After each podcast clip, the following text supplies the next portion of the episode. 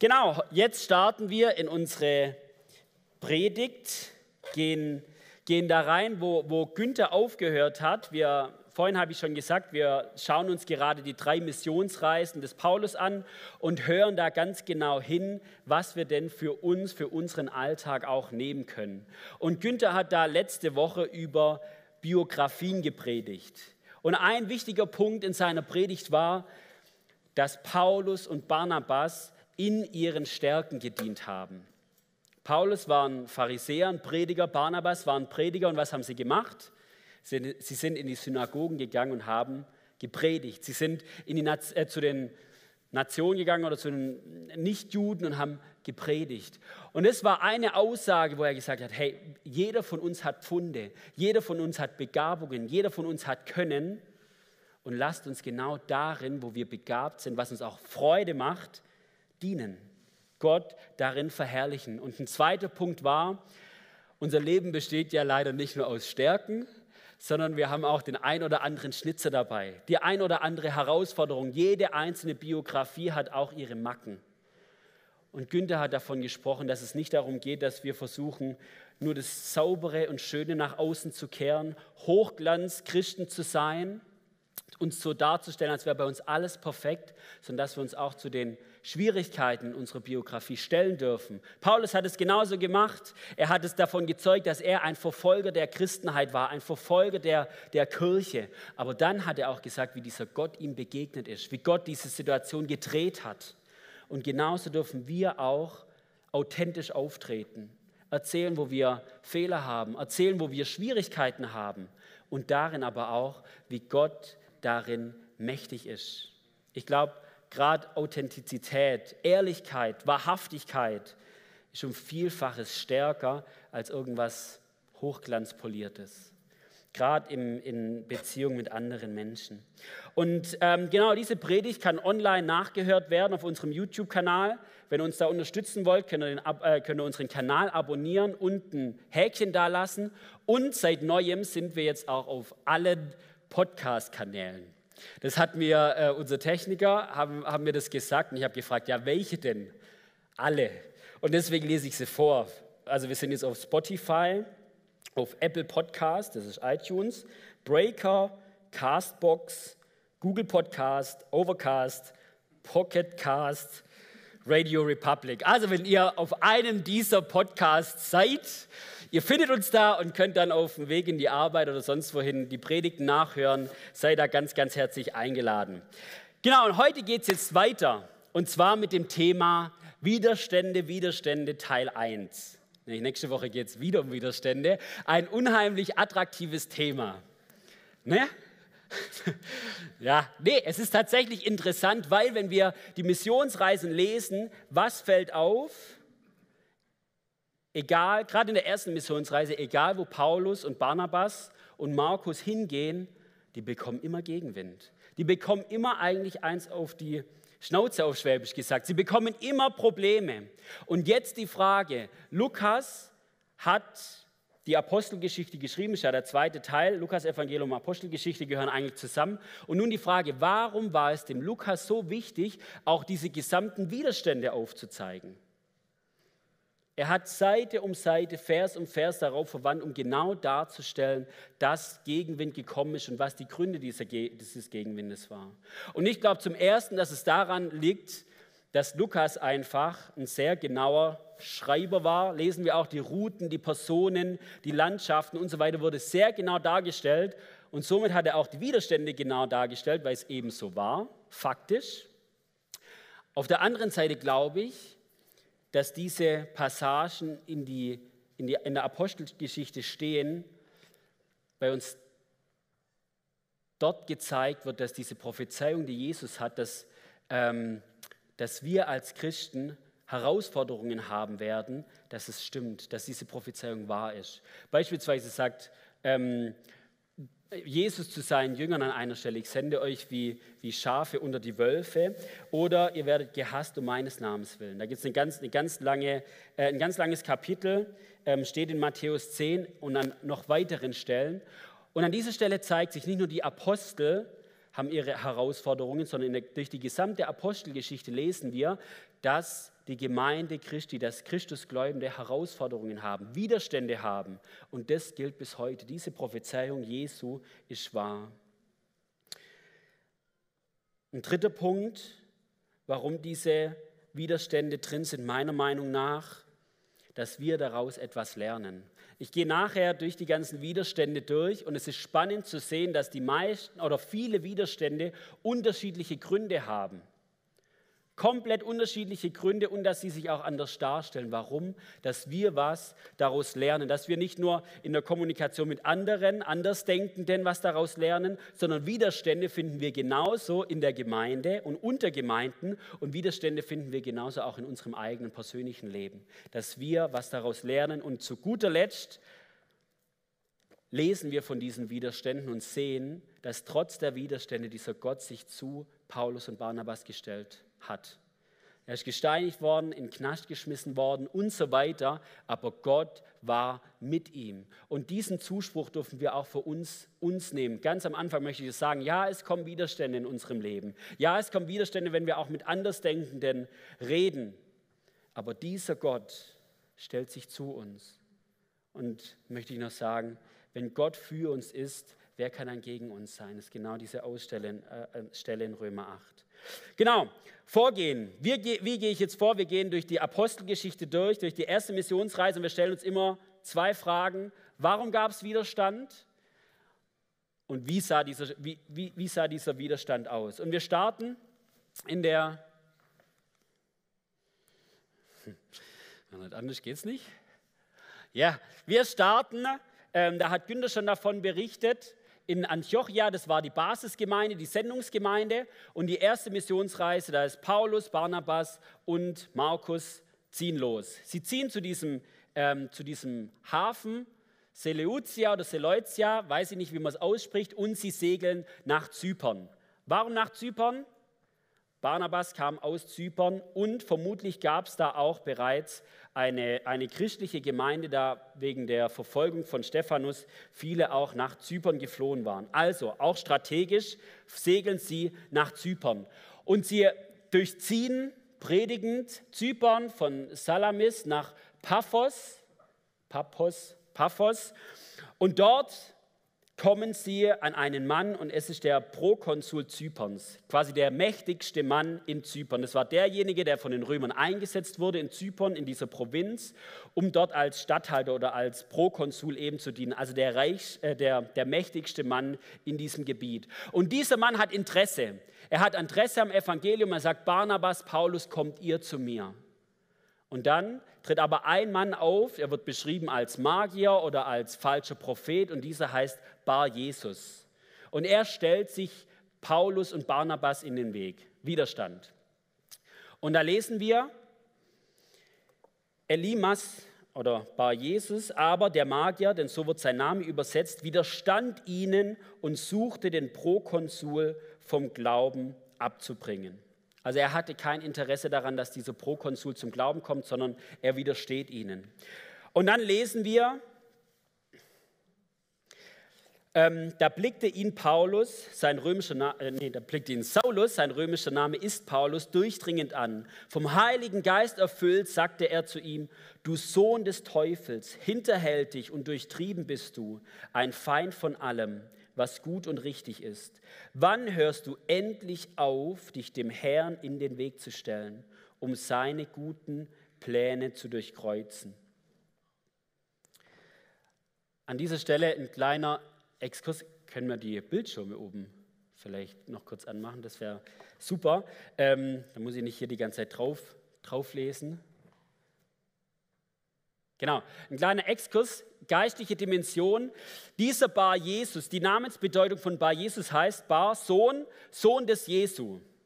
Jesus heißt, Jahwe rettet oder Gott ist Rettung. Und jetzt sagt der Paulus zu ihm, er schaut ihn an und sagt, du bist nicht dieser Bar Jesus, du bist nicht der Sohn Jesu, sondern du bist ein Sohn des Teufels. Was heißt Teufel? Im, Im, griechischen Diabolos, der Durcheinanderbringer, oder im hebräischen Satan, Feind und Widersacher. Du bist nicht der Sohn Gott der Rettung, sondern du bist der Sohn des Widersachers. Du bist der Sohn der Durcheinanderbringer. Und woran erkennt man es? Du versuchst die Wege Gottes zu durchkreuzen. Da sagt ein Theologe, Werner Förster sagt es, Satan ist derjenige, der das Verhältnis zwischen Gott und Menschen, insbesondere zwischen Gott und Israel, zu zerstören sucht. Das ist sein Hauptauftrag. Also er, es ist, er ist proaktiv dabei, die Wege Gottes zu durchkreuzen. Überall dort, wo Menschen sich diesem Gott, diesem lebendigen Gott zuwenden, versucht er durcheinander zu bringen, versucht er Zerstörung hineinzubringen. Und Paulus sagt, du Bar Jesus bist ein Werkzeug genau diesen, äh, dieses, dieser Macht. Du bist ein Sohn des Teufels.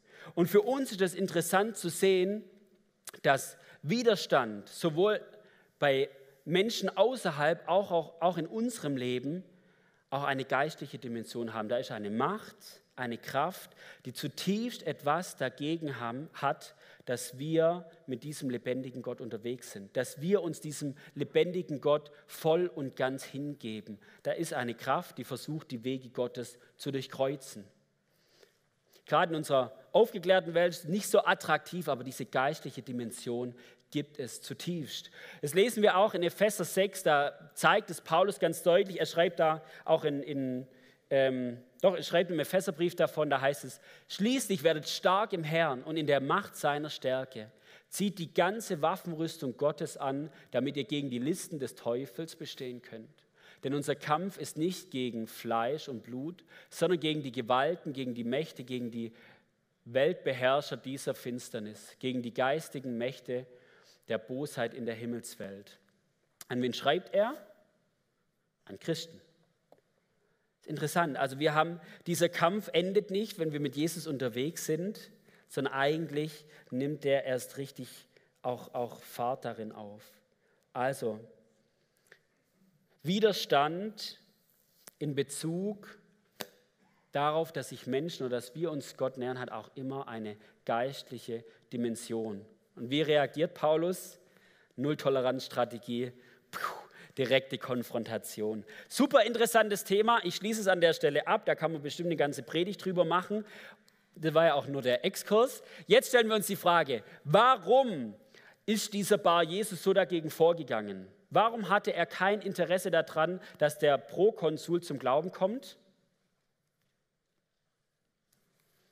Ich glaube, es ist Machtverlust gewesen. Er wird beschrieben als falscher Prophet, als Magier, war ein sehr enger Begleiter von diesem Prokonsul. Wenn dieser Prokonsul zum, zum Glauben gekommen wäre, dann wäre dieser Bar Jesus höchstwahrscheinlich in die Wüste geschickt worden. Deine Ratschläge sind schön und gut, aber ich glaube an etwas anderes. Machtverlust. Und ähm, ich glaube, dass wir übertragen in unsere, in unsere Zeit heute, wenn wir mit Menschen reden, dass Machtverlust ein ganz großer Punkt sein kann.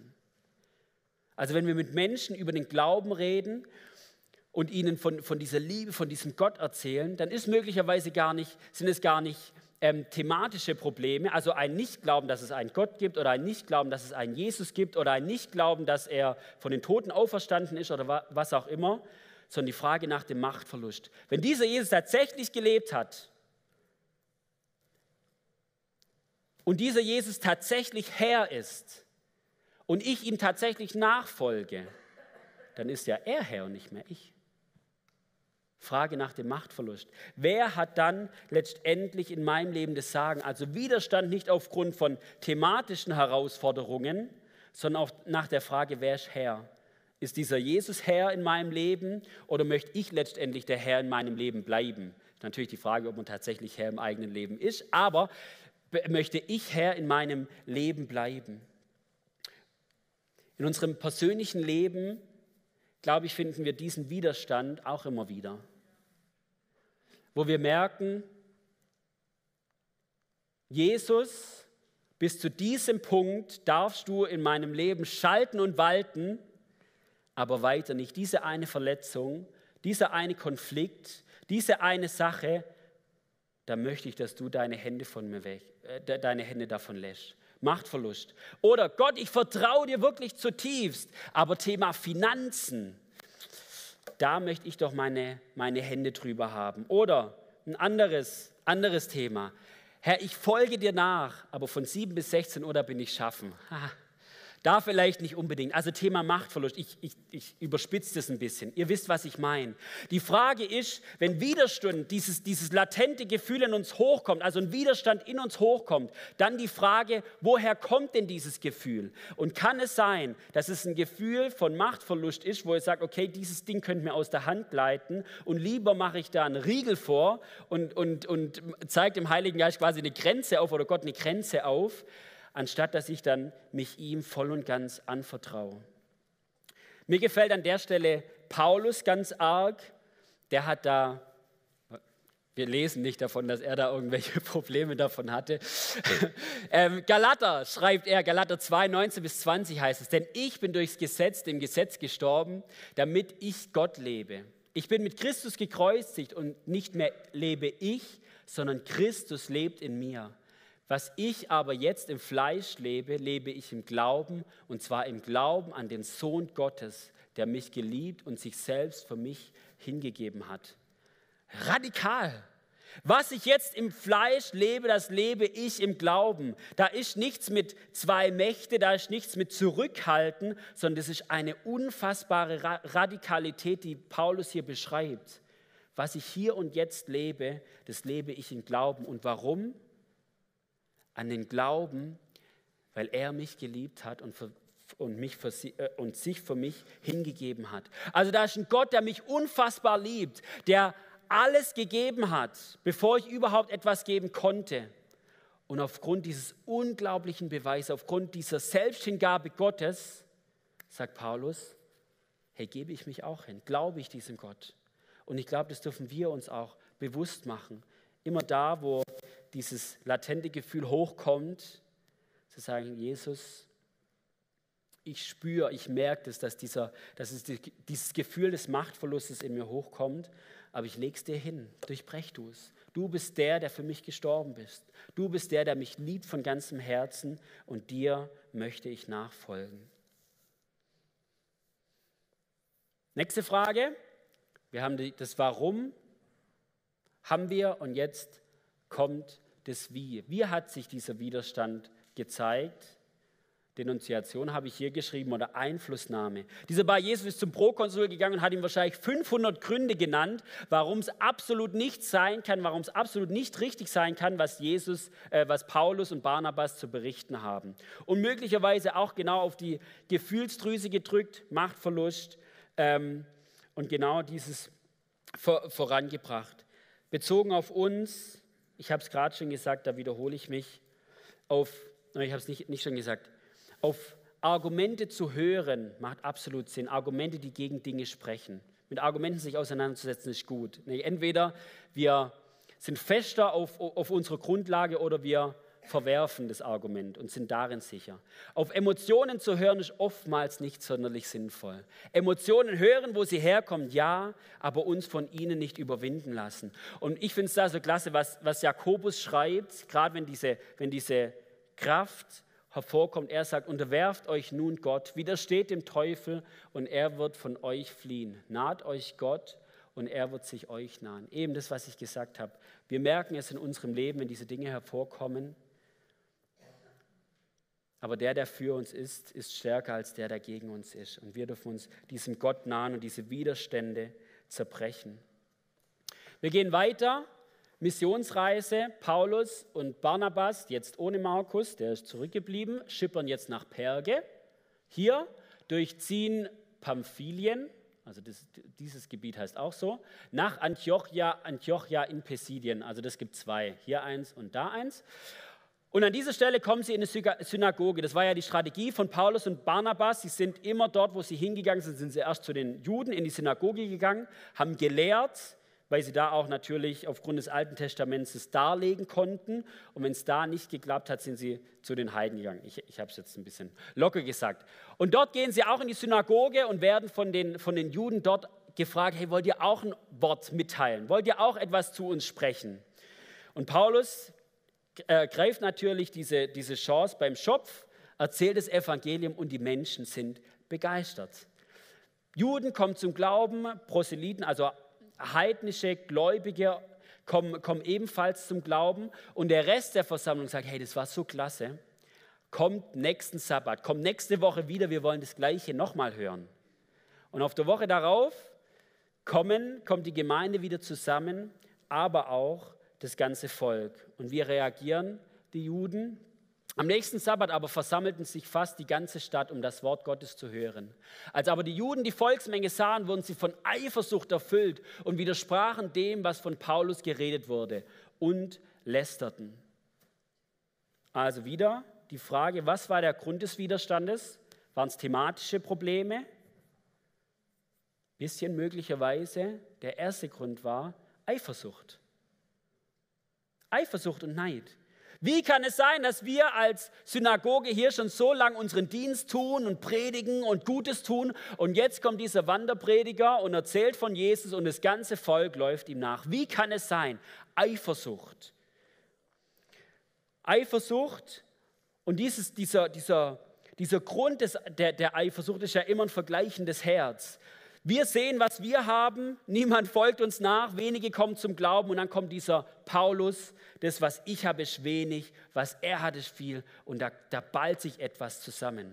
Vergleichende Herz geht auch in die andere Richtung, der große Bruder. Ich schaue auf meinen Zustand, auf meinen Umstand, schaue, was der andere hat. Er hat nicht so viel, dann kommt Hochmut. Also Eifersucht oder das Gegenteil, Hochmut, ist der Grund für Widerstand. Wenn wir das transportieren wieder auf ähm, darauf, wenn wir mit Menschen unterwegs sind, wenn wir mit Menschen von Jesus reden oder wo wir Widerstände in unserem Leben mit Menschen erfahren, die mit dem Glauben nichts zu tun haben, dann kann auch Eifersucht ein Grund sein. Warum sollst du so eine überfließende Freude haben, wenn es dir eigentlich schlecht geht? Warum sollst du Hoffnung haben über das Leben hinaus? Diesen Jesus gibt es doch gar nicht. Und dann kommt Sarkasmus, Lästereien, Sticheleien. Aber der Grund, warum soll es dir denn gut gehen und mir soll es nicht gut gehen? Warum sollst du denn diese Hoffnung, diese Freude haben, dieses gegründet sein und ich nicht? Eifersucht. Aber wir erleben diese Eifersucht auch stark innerhalb der Gemeinde oder im, im Kontakt mit anderen.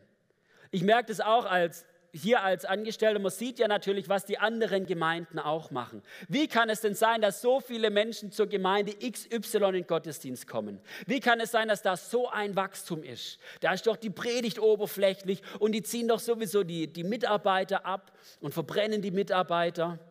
Also, dass sie viel tun und nicht äh, mit dem Feuerzeug. Ähm, ähm, das, es, es, kann, es kann doch nicht sein. Oder die haben so ein tolles Jugendevent. Wie kann es sein, dass unsere Jugendlichen zu deren Jugendevent kommen, aber die kommen nicht zu uns? Eifersucht. Und wo Eifersucht, also auf mein Leben oder auf, auf dieses Gemeindeleben bezogen, wo das zutiefst negativ sein kann. Wie kann ich dann mit, mit Leitern, mit Menschen aus der Gemeinde wirklich liebevoll, herzliche Beziehung leben, wenn eigentlich in meinem Herzen Vorbehalte da sind, wo Eifersüchteleien da sind, wo, wo Zurückhaltung da ist. Das Gegenteil, Hochmut. Ja, die Gemeinde, hey, das ist so ein eingeschlafener Gottesdienst. Natürlich kommen die zu uns. Genau das Gleiche, genauso schlecht. Also wo, wo Eifersucht und Hochmut ähm, da ist und wo es zutiefst hinderlich ist für die Werke oder für das, was Gott in, diesem, in dieser Stadt auch tun möchte. Ich bin davon überzeugt, dass wir als Gemeinde ja das Ding nicht reißen können, sondern Reich Gottes baut sich immer mit mehreren und vielen Gemeinden, auch wenn sie anders aufgestellt sind. Wir haben so viele Gemeinden hier, dass wir uns nicht gegenseitig das Wasser abgraben, dass wir uns nicht gegenseitig vorbehaltsvoll betrachten, sondern dass wir an einem Strang ziehen, dass wir ein Zentrum haben und dieses Zentrum ist Jesus. Natürlich dürfen wir über Themen diskutieren, Klassiker, Taufe oder, oder Geistesgaben oder was auch immer. Wir dürfen über Themen diskutieren, aber das darf uns nicht davon abhalten, dass wir in einem Herz an einem Strang ziehen, Jesus zu verkündigen und Menschen mit, dieser, mit diesem Evangelium zusammenzubringen. Also Eifersucht und Neid als Hinderungsgrund, als Widerstand für das, was Gott in dieser Region oder in unserem Leben auch machen möchte. Nee, in unserem Leben kommt ja noch. In unserem Leben, auf unser Leben übertragen, wir haben es mit Nichtgläubigen gehabt, wir haben es mit der Gemeinde gehabt, aber auch in unserem Leben erleben wir das auch. Wie oft sind wir damit, ähm, sind wir dabei, das Leben anderer zu betrachten und das auf unser eigenes Leben zu projizieren? Der hat das, und der hat das und der macht das und der macht jenes. Und wir sind so dabei, so davon ähm, gefangen, zu gucken, was die anderen machen, dass da drüben das Gras grüner oder grauer ist. Und so damit beschäftigt, zu gucken, was die anderen tun, dass eigentlich unser Blick von Jesus abgelenkt wird. Dass unser Blick von dem, was wirklich zählt, abgelenkt wird. Und da gilt es auch, eben diese Denkweise, diese Denkweise des Vergleichens zu durchbrechen, weil sie uns ablenkt von dem, was wirklich zählt. Und weil sie uns ablenkt davon, unsere Nächsten wirklich von Herzen, von Herzen zu lieben. Es ist interessant, es gibt ja dieses hohe Lied der Liebe, das schreibt ähm, Paulus in 1. Korinther 13. Und im ersten Satz lesen wir es. Liebe ist geduldig, Liebe ist freundlich, sie kennt keinen Neid, sie spielt sich nicht auf, sie ist nicht eingebildet. Und Jesus ruft uns immer wieder dazu auf, bleibt in mir, bleibt in meiner Liebe. Paulus definiert hier Liebe, eigentlich noch die Verse danach natürlich auch. Er definiert Liebe und sagt, hey, Liebe, äh, Eifersucht und Neid, darf unter euch keinen Platz haben. Und da dürfen wir uns auch immer wieder zur Rechenschaft ziehen, wenn wir es in unserem eigenen Leben sehen, dass wir sagen, Herr, auf diese Art und Weise möchte ich nicht denken. Ich möchte zurückkommen in deine Liebe. Heiliger Geist, da wo in mir was zerbrochen ist, wo, wo ich in mir etwas sehe, möglicherweise Identitätskrise, wo ich etwas in mir sehe, wo ich mich am anderen hochziehen muss oder den anderen runtermachen muss. Hey, erfüll du das. Ich möchte auf diese Art und Weise nicht denken, sondern ich möchte meinem Nächsten klar in die Augen schauen und meinen Nächsten lieben wie mich selbst. Das ist eine Aufforderung an uns und möglicherweise auch unbequem. Genau die Aufforderung Jesu, wer mich, mein, wie mich mein Vater liebt, so liebe ich euch auch. Bleibt in meiner Liebe. Wie reagieren die Juden in Antiochia? Sie widersprechen, haben wir gelesen, und sie lästern. Und das sind Sachen, die wir in unserem Leben erleben. Wenn wir von Jesus zeugen, dann sind es oftmals diese Widersprüche, die können gut sein, weil man dann mit dem anderen in, in, in äh, Diskussion kommt, aber oftmals sind diese Lästerungen, die wehtun. Dies, dieser Sarkasmus, das Zynische, dass man sich als Außenseiter fühlt, dass man sich naiv fühlt, so doof zu sein, an einen Gott zu glauben, der noch heute auch noch Wunder tut. Und diese Dinge, gerade wenn sie in der Familie sind oder in der, in der, im Freundeskreis sind oder mit Arbeitskollegen, dann tut es weh. Und dann darf man auch sagen, ja, das tut weh, das tut mir nicht gut, diese Dinge zu hören. Und an dieser Stelle ist es so wichtig, dass wir uns als Gemeinde haben, dass wir Menschen in unserem Leben haben, wo wir da ehrlich werden können. Ein Hauskreis, Kleingruppe, Zweierschaft, irgend sowas, wo man mit Menschen, mit Christen in Gemeinschaft ist. Hier, wo man sich, wo man sich ähm, austauschen kann, wo man füreinander, miteinander beten kann. Wir als Christen sind nicht als Individualsportler geschaffen, sondern es ist zutiefst ein Gemeinschaftsding, wo wir hinsetzen und sagen, hey, ich habe es sehr schwer, bitte bet für mich. Und es tut einfach gut, sich auch auszutauschen mit Menschen, die einen verstehen. Und daher echt ein Ruf, da wo gerade jetzt Corona, wo es immer, wo, wo, man, wo man so oft und so stark zu Hause geblieben, äh, geblieben ist, wo man möglicherweise aus Gemeinschaft rausgerissen wurde. Die Bibel betont es immer wieder. Bleibt zusammen, kommt in Gemeinschaft. Da möchte ich euch ermutigen, da, wenn ihr da was nicht habt oder wenn ihr da ähm, nirgends angedockt seid, dass ihr euch was sucht, draußen an der Info ähm, findet ihr Informationen zu Hauskreisen. Unser Diakon Jürgen Schwarz, der, der erzählt euch da auch gern was. Welcome Launch. Es gibt viele Anlaufstellen, wo ihr euch Informationen holt. Aber bleibt nicht alleine als Einzelkämpfer, sondern kommt in Gemeinschaft. Übrigens auch, kommt mir gerade, nicht nur, dass ich ermutigt werde, also dieses Ich brauche, sondern auch, dass ich eine Ermutigung sein kann für andere. Wenn jemand, mir geht es gerade gut, wenn es jemand anders aber nicht gut ist, dass ich für den anderen beten kann. Also Gemeinschaft ist nicht Einbahnstraße, ich empfange, ich konsumiere, sondern christliche Gemeinschaft ist, wo ich auch für andere da sein darf. Genau. Es bleibt jedoch nicht dabei, es schließe ich damit, damit noch ab, es bleibt jedoch nicht bei den, diesem Widerspruch, bei den Lästereien, sondern ähm, die Juden machen richtig Stimmung. Da heißt es, Frauen, die sich zur Synagogengemeinde hielten, sowie die Magistratsbeamten der Stadt. Da fehlt doch was, oder? Jetzt, aber die Juden von Antiochia hetzten die einflussreichen griechischen Frauen jetzt, die sich zur Synagogengemeinde hielten, sowie die Magistratsbeamten der, der Stadt gegen Paulus und Barnabas auf. Kann ich niemanden einen Vorwurf machen, ich habe die Folie selber gemacht. Sie, sie zettelten eine Verfolgung der beiden an und sorgten dafür, dass sie aus der Stadt ausgewiesen wurden. Also, sie stacheln auf, sie machen Stimmung. Sie machen Stimmung gegen diesen Paulus und Barnabas. Sie werden aus dieser äh, jüdischen Gemeinschaft, sie dürfen nicht mehr in der Synagoge predigen, sie ziehen weiter durch äh, Pisidien und verkündigen weiter und Heiden kommen zum Glauben. Und es geht ihnen so gegen den Strich, dass sie aufstacheln, dass sie eine Verfolgung hervorrufen. Jetzt auf uns bezogen. Wir können so dankbar sein, dass wir diese starke Dynamik von Verfolgung und von auch Verfolgung von Mächtigen im Moment in Deutschland nicht haben. Wirklich Dankbarkeit auch an dieser Stelle. Aber wenn wir über den Tellerrand hinausschauen, das Open Doors Heft aufmachen, dann sehen wir genau das, dass es in Gemeinschaft, in der Gesellschaft Strömungen geben kann, wo einfach Aufstachelung da ist, wo, wo Dynamik da ist. Zum Beispiel Indien, wo Christen von der Gemeinschaft ausgeschlossen und verfolgt werden. Diese Dinge sind Realität, auch wenn sie im Moment nicht bei uns so sind. Auch von Seiten der Mächtigen, ich meine, es sind die extreme Nordkorea oder irgendwelche stark muslimischen, islamistischen Regierungen. Diese Dinge sind Realität und unsere Aufgabe hier in Deutschland ist es, für diese Menschen, für diese Christen zu beten, für diese Menschen einzustehen. Wir sind ein Leib, nicht, wir sind ein Leib als EFG Kirchheim, Halleluja. Wir sind aber auch ein Leib mit der gesamten Christenheit, egal ob es in Nordkorea, Indien oder in Nabern sitzt. Dass wir füreinander einstehen und füreinander beten.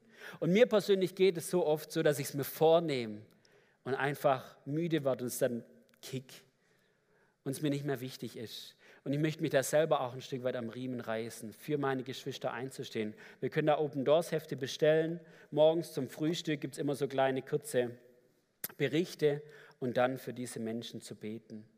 Praktisch auf uns bezogen, ich habe das in der, in der Schule erlebt man das oft, wenn man als Christ ein, jemand hat, der etwas dagegen hat, dann kann das schnell die Gruppendynamik sich entwickeln oder im, im, Arbeitskreis. Die anderen haben eigentlich gar nichts gegen deinen Glauben oder gegen dich, aber weil der eine was gegen dich hat, der Rest auch. Also dieses Stimmungsmachen, das erleben wir auch in Schulen oder Organisationen. Auch an der Stelle gilt Vernetzung in der Schule sind wir meistens nicht die einzigen Christen, sowie auch nicht am Arbeitsplatz, aber auch Vernetzung in der Gemeinde, dass wir einen Halt haben, dass wir ein Fundament haben, wo wir mit Menschen darüber reden können und mit Menschen beten dürfen.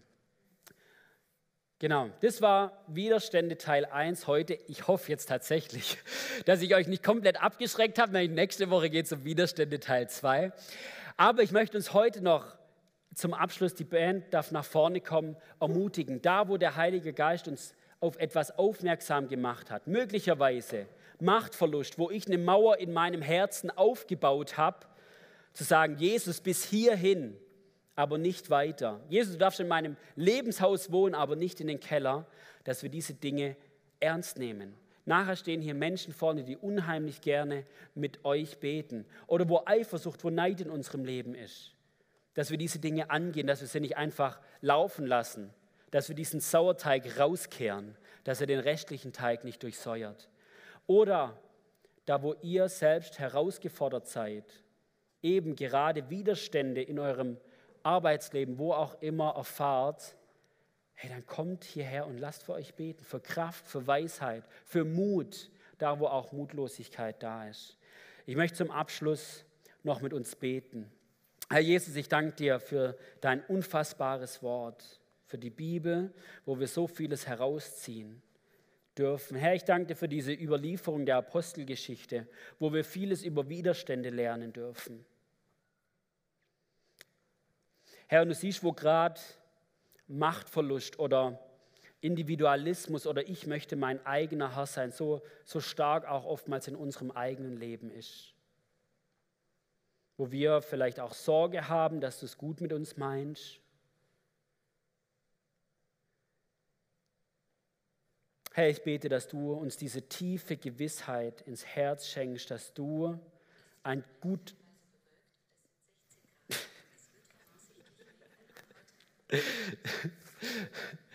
Das war Siri. Ähm,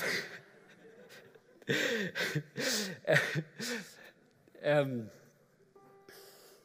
dass da, wo diese, dieses Gefühl von Machtverlust da ist, dass ähm, du uns dieses Vertrauen schenkst, dass du der gute Gott bist, dass du ein guter Vater bist, dass du ein Gott bist, dem wir uns tatsächlich anvertrauen dürfen und dass du jegliche Mauern, die wir in uns aufgebaut haben, die dich von irgendwelchen Dingen abhalten sollen, dass du sie niederreichst, Heiliger Geist.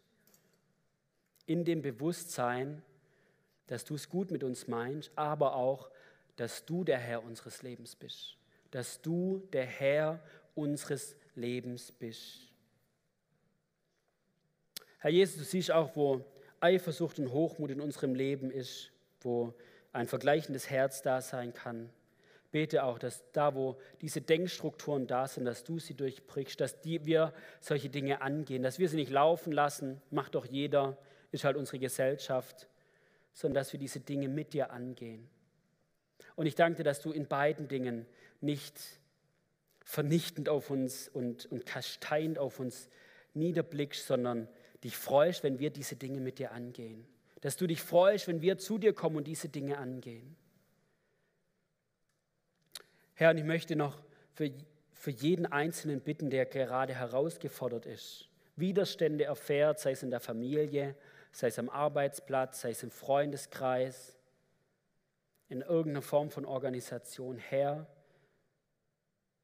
dass du ihnen neue Motiv na, neuen Mut schenkst, neue Hoffnung schenkst. Dass diese, dass diese Wahrheit, Psalm 34, 9, dass du nahe denen bist, die zerbrochenen Herzen sind und die zerbrochenen Geistes bist, dass du sie rettest, dass es wahr ist. Und dass, dass du mit ihnen durch diese schwere Zeit gehst.